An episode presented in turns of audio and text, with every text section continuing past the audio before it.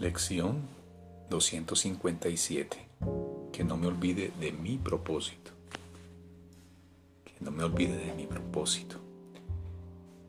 Si me olvido de mi objetivo no podré sino estar confundido e inseguro acerca de quién soy.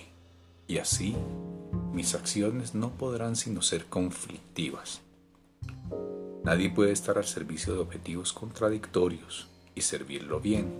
Tampoco puedes desenvolverse sin que se abata sobre él una profunda angustia y depresión.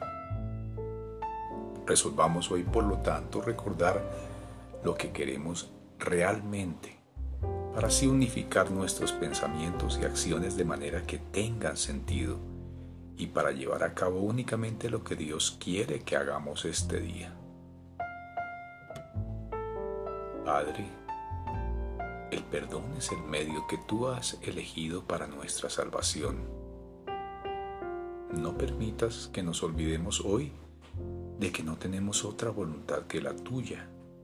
Y así nuestro propósito tiene asimismo que ser el tuyo si queremos alcanzar la paz que tú has dispuesto para nosotros. Padre, el perdón es el medio que tú has elegido para nuestra salvación. No permitas que nos olvidemos hoy de que no tenemos otra voluntad que la tuya. Y así nuestro propósito tiene asimismo que ser el tuyo, si queremos alcanzar la paz que tú has dispuesto para nosotros.